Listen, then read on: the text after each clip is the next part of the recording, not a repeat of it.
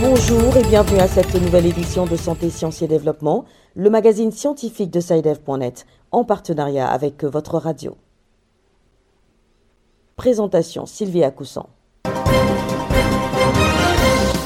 Au menu cette semaine, une nouvelle alliance mondiale contre le sida a été créée récemment à Montréal au Canada pour une meilleure prise en charge des enfants vivant avec le VIH. Selon l'ONU-SIDA, seuls 52% de ces enfants bénéficient d'un traitement alors que les adultes séropositifs reçoivent les antirétroviraux à près de 76%.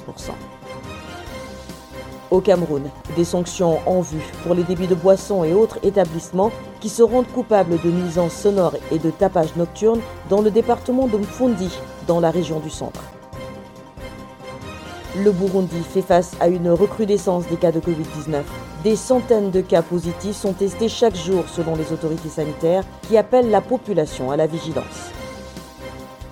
À quel âge faut-il circoncire un enfant? Y a-t-il des inconvénients à ne pas être circoncis? Les réponses dans notre rubrique Kesako. Et puis comme d'habitude, l'agenda scientifique de la semaine, ce sera la note de fin.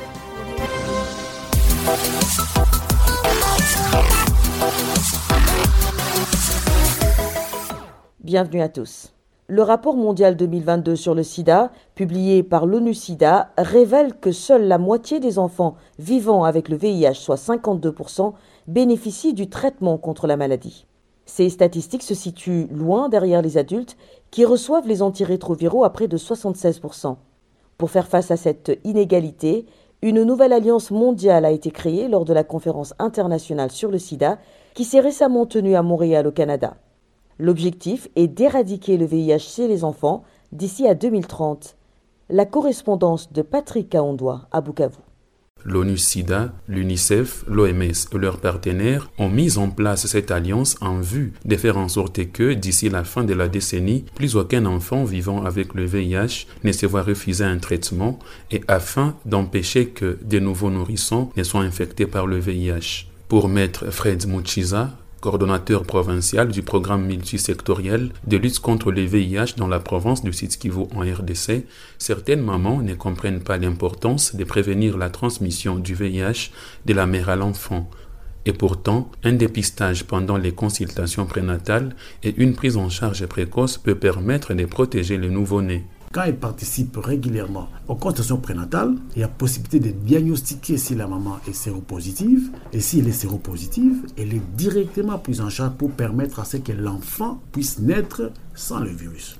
Mais dès que l'enfant est né avec le virus, il y a ce qu'on appelle les diagnostics précoces chez l'enfant. Cette nouvelle alliance mondiale a identifié quatre axes d'action, parmi lesquels faire en sorte que le dépistage soit accessible et dispenser un traitement optimisé et des soins complets aux nourrissons, aux enfants et aux adolescents exposés au VIH ou vivant avec le VIH. Dr Bodiena Gelor, médecin directeur de l'organisation Parlons SIDA au communautaire, soutient pour sa part que beaucoup d'enfants et de nouveau-nés qui sont exposés au VIH n'ont pas accès aux services de prévention. Nous pouvons dire que la prévention commence pendant la grossesse et pendant l'accouchement et après l'accouchement, ce qui euh, passe par une prise en charge adéquate.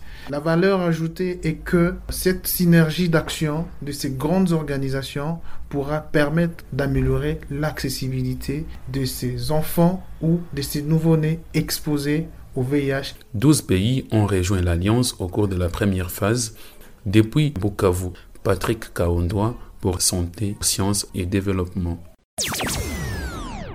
Au Cameroun, les autorités administratives du département de Mfundi, dans la région du centre, ont décidé de sanctionner les débits de boissons et autres établissements de loisirs qui se rendent coupables de nuisances sonores et de tapage nocturne. Selon les spécialistes, la propagation des bruits peut avoir un impact sur la santé des populations. Les explications de Béatrice Cazé à Yaoundé. Les débits de boissons, snack bars et cabarets se sont multipliés ces dernières années dans la ville de Yaoundé, souvent installés à proximité des domiciles privés. Ces établissements diffusent des musiques avec un volume sonore excessif jusqu'à des heures très avancées de la nuit, perturbant ainsi le voisinage. Et pourtant, des musiques tonitruantes peuvent avoir des conséquences sur la santé de ceux qui y sont exposés. C'est du moins ce qu'explique Didier Demassoso, psychologue clinicien et représentant pays du mouvement Healthcare Information for All. En effet, beaucoup de recherches montrent que euh, les nuisances sonores, c'est-à-dire du son avec une valence négative ou bien le son qui est désagréable, a un effet réel sur la santé, tant physique que mentale, dépendant de l'âge, du sexe ou de l'état de la santé de la personne. Le son de valence négative ou bien les nuisances sonores peuvent augmenter ou bien aggraver ou bien induire la dépression, l'anxiété, l'hypertension, les troubles cardiovasculaires, voire même les AVC. Pour lutter contre ces nuisances sonores et préserver la santé des populations, le préfet du département d'une Fundi, Emmanuel Mariel Digden, a invité les responsables de ces établissements de loisirs à respecter la réglementation. Les heures de fermeture doivent être respectées et on doit également respecter le voisinage. Les bruits, nuisances sonores de jour comme de nuit, les tapages et autres, le respect des moindres mesures d'hygiène et de salubrité. Au Cameroun, il existe plusieurs textes qui interdisent les nuisances sonores et olfactives. L'article 60, alinéa 1 de la loi cadre relative à la gestion de l'environnement interdit les émissions de bruit et d'odeurs susceptibles de nuire à la santé de l'homme, de constituer une gêne excessive pour le voisinage ou de porter atteinte à l'environnement. Béatrice Kazé, Yaoundé pour Santé, Sciences et Développement. Le Burundi fait face à une recrudescence des cas de Covid-19. Les autorités sanitaires font état de centaines de cas positifs testés chaque jour. Face à la situation, elles appellent les populations à la vigilance. Les précisions de Ferdinand Monihankouye à Jitega. Selon le ministre de la Santé publique, 423 personnes ont été testées positives à la COVID-19 sur 7483 tests effectués du 23 au 25 juillet dernier, soit un taux de 5,7% des personnes qui se sont fait dépister. D'après comme accusé épidémiologiste indépendant et spécialiste de la santé publique d'urgence, le non-respect des mesures barrières et le taux bas de couverture de vaccination aussi bien à l'intérieur du pays que dans les pays voisins sont à l'origine de la recrudescence de la COVID-19 au Burundi. Il est évident que des fois la population est contaminée par d'autres qui viennent de l'étranger, mais il y a des mesures aussi qui ne sont pas suivies, que ce soit à l'aéroport, que ce soit sur les frontières entre les pays voisins. Il y a aussi une contamination, euh, une propagation importante à l'intérieur du pays. Et cela aussi se traduit par le fait que la population n'est pas protégée. Ça veut dire le virus circule librement sans euh, résistance euh, au niveau de la population. Le ministre de l'Intérieur, Gervin Dirakobucha, a également estimé que la hausse des cas de COVID-19 pourrait se justifier par les faux tests de dépistage présentés par les voyageurs qui arrivent dans le pays. Face à cette situation, les autorités burundaises ont appelé les populations à plus de vigilance et au respect des mesures barrières pour éviter la propagation de la maladie. Ferdinand Bonihanouye, Gitega, pour santé, sciences et développement.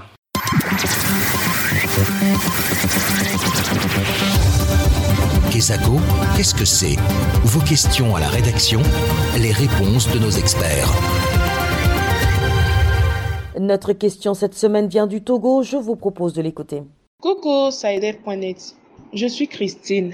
Je vous joins de Kara, une ville dans le nord du Togo. J'ai accouché d'un petit garçon il y a deux mois. J'aimerais savoir à quelle période le circoncire. Aussi, y a-t-il des inconvénients à ne pas être circoncis? Merci. Mettons le cap sur Lomé, la capitale du Togo, pour retrouver notre correspondante Nada Ibrahim. Bonjour Nada. Bonjour Sylvie, bonjour à tous. Pour répondre à la préoccupation de notre auditrice, vous avez rencontré un spécialiste. Pour apporter des éléments de réponse à Christine, nous avons contacté Dr Edem Geogid.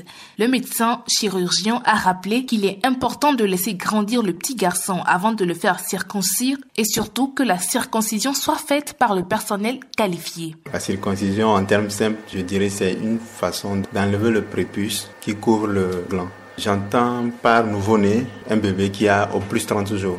L'enfant étant très petit, il y a beaucoup de complications qui peuvent survenir. L'idéal, c'est d'attendre au moins 6 mois avant de faire la circoncision à un enfant. La circoncision se fait par les chirurgiens pédiatres.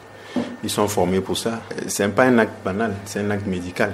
Et il faut que ce soit fait par les mecs qui s'y connaissent. Les complications d'une circoncision mal faite, je donnerai essentiellement trois. Alors la première, c'est une plaie urétrale.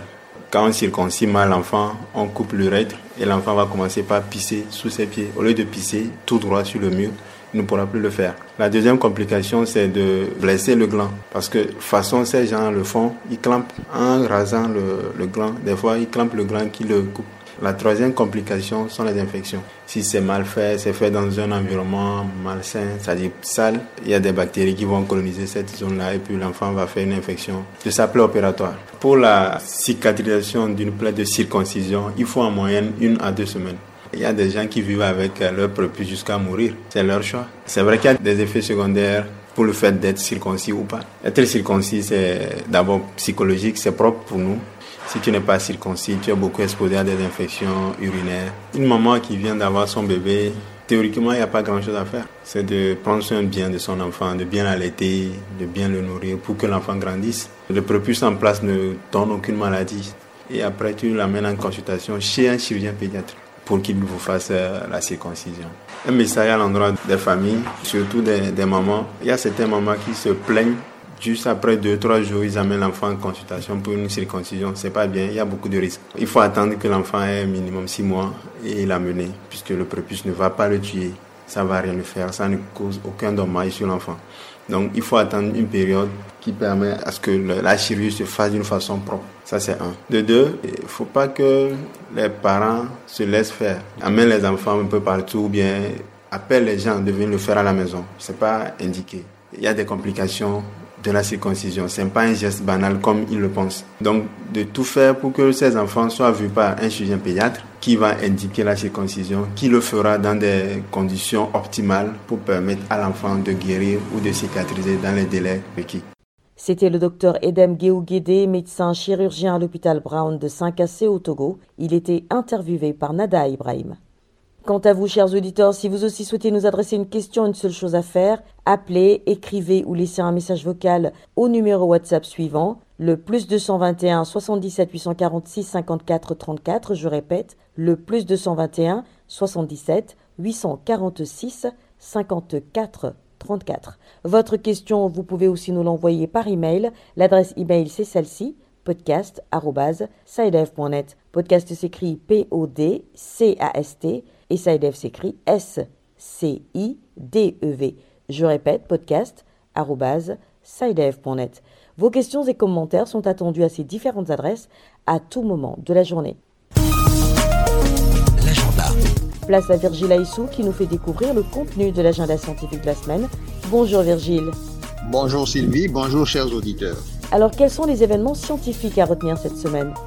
Les 23 et 24 août, l'école universitaire de recherche Blue organise à Brest en France une formation de journalistes francophones sur les sciences et technologies marines. Thème général, océans et climat. Ensuite, l'édition 2022 des journées de chimie analytique JCA 2022 aura lieu du 24 au 26 août à l'université de Yaoundé 1 au Cameroun.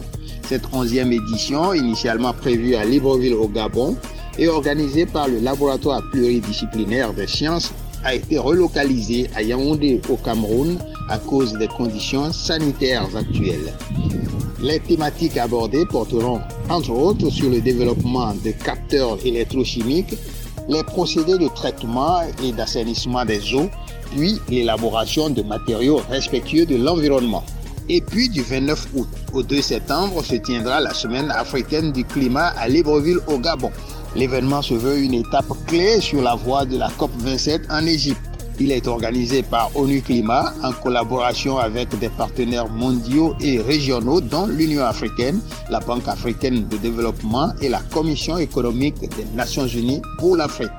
Voilà Sylvie, c'est tout pour cette semaine. Merci Virgile. Merci à vous aussi, mesdames et messieurs, d'avoir suivi ce numéro du magazine Santé, Sciences et Développement qui s'achève. Rendez-vous la semaine prochaine, même heure, même fréquence. D'ici là, portez-vous bien. Cette émission est disponible en podcast sur le site sidev.net/fr. Cette émission a été réalisée sur financement du CRDI, le Centre de recherche pour le développement international, un organisme public canadien. Le CRDI investit dans le savoir, l'innovation et les solutions afin d'améliorer les conditions de vie dans les pays en développement.